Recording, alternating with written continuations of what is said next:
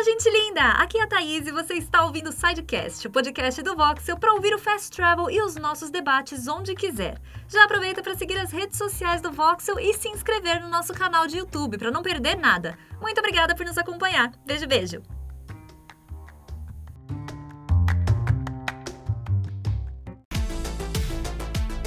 Fala pessoal do Voxel, hoje é sexta-feira, dia de Fast Travel vocês ficarem sabendo de tudo que aconteceu de mais importante na semana no mundo dos games. Então, sente-se na sua cadeira e relaxe para curtir as notícias. E é claro, não se esqueçam, no final, se vocês gostaram do vídeo, deixem o like, é muito importante pra gente, e se inscrevam no canal. Obrigado a todos também que estão assistindo pelo Sidecast. Obrigado a todos também que estão acompanhando pelo podcast Sidecast, podcast do Voxel. Então, sem mais delongas, bora pras notícias. E olha só, pessoal, tivemos mais uma reversão nos banimentos permanentes do PlayStation 5. Bom, deixa eu explicar direitinho. Caso vocês não se lembrem, né? Tivemos aquela onda de banimentos do PlayStation 5 por conta daquelas pessoas que estavam pegando os jogos da Plus Collection e salvando em outros PlayStation 4, né? As pessoas passavam seu, sua senha, seu login, para que essas pessoas baixassem os jogos da PlayStation Collection, só disponível no PlayStation 5, para o PlayStation 4 deles, para a conta deles. E agora nós estamos tendo uma reversão de alguns banimentos. Foram dois noticiados maiores, é claro.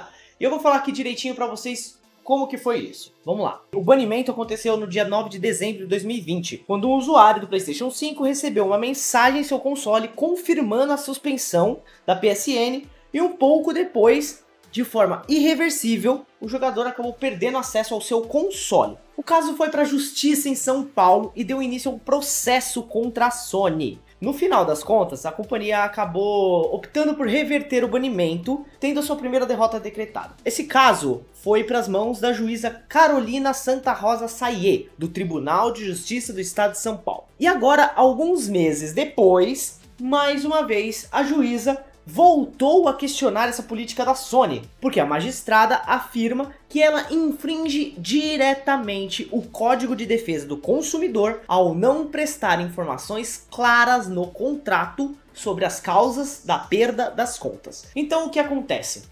É, mais uma vez, mais uma conta foi revertida.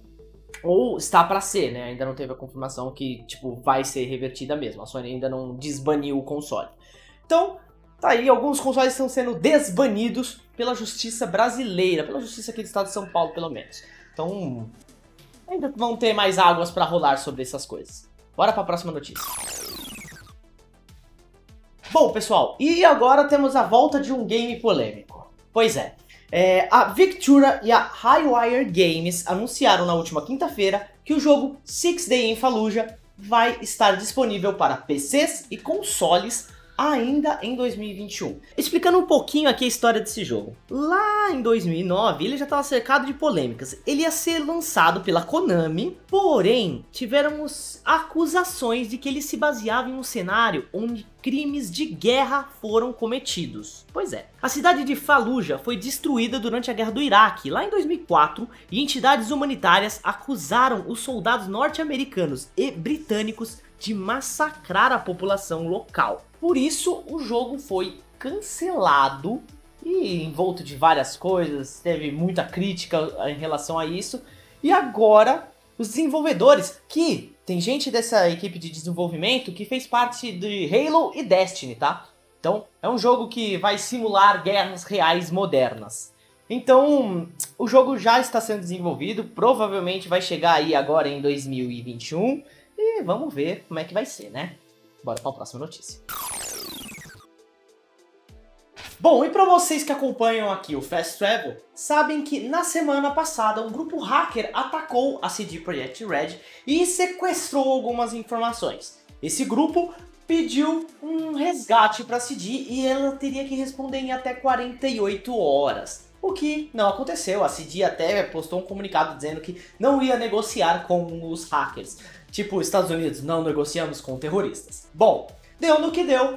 As informações parecem que foram vendidas através de um leilão na Dark Web. Pois é, Segundo as informações daquela KELA, que é um grupo que é um grupo especializado em cibersegurança que persegue algumas organizações de hackers e tudo mais, eles disseram que as informações foram vendidas, o leilão foi feito e que as informações podem ter sido vendidas pelo preço de até 7 milhões de dólares. Não é fácil não, hein? 7 milhões de dólares pode até ter sido a própria CD Projekt Red que comprou as informações para não espalhar por aí. Mas enfim, não se sabe quem foi o comprador, a única coisa que se sabe é que esse preço foi fechado, a única coisa que se sabe é que esse é o valor por conta de um acerto de exclusividade, quer dizer, as informações não podem ser revendidas. Fecharam esse valor porque é só este comprador que vai receber as informações. Não sabemos muito mais sobre isso, vamos ter que esperar para ver quem comprou as informações. Isso se soubermos, né?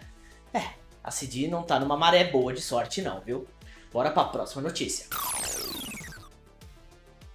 Bom, pessoal, e agora uma boa notícia para você que quer recurtir a saga Kingdom Hearts. Não só recurtir, vai que você ainda não jogou e quer jogar, Agora você vai ter a opção de jogá-lo no PC, exatamente. A saga completa está chegando à Epic Game Store exclusivamente, tá gente? Não vai adiantar procurar na Steam, não adianta procurar no GOG, vai ter só na Epic Game Store. Então, a partir do dia 30 de março dia 30 do mês que vem. Além disso, já vou falar aqui para vocês também os dois jogos gratuitos que a Epic está oferecendo, que são Rage 2 e Absolute Drift são ótimos jogos para experimentar aí, de graça a gente aceita quase qualquer coisa, né? Então, bora para a próxima notícia. E finalmente a Sony revelou a data de lançamento de Ratchet Clank Rift Apart. O jogo que vai ser exclusivo do PlayStation 5 foi revelado aí já faz algum tempo e mostra muitos recursos de Ray Tracing e SSD que todo mundo tá bem curioso. Então, a data de lançamento do game é dia 11 de junho de 2021. Um diazinho antes do dia dos namorados, então tá aí uma boa dica de presente, tá galera? Enfim, além disso, algumas artes do jogo foram reveladas mostrando que o game terá uma versão standard e uma versão deluxe, com algumas coisinhas extras. O que, que, vocês acham de Ratchet Clank? É uma ótima franquia, parece que vai ser bem legal, mas deixem sua opinião aí. Empolgados? E esse foi o Fast Travel dessa sexta-feira com as principais notícias da semana. Quero agradecer a todos vocês que estão assistindo, que estão ouvindo pelo Sidecast e que acompanham a gente aqui no YouTube, lá no site, lá na roxinha e em todos os lugares. Valeu mesmo! Eu sou o Juan, vocês podem me seguir nas redes sociais que estão aqui embaixo ou na descrição. E eu vou ficando por aqui. Bom final de semana e até a próxima!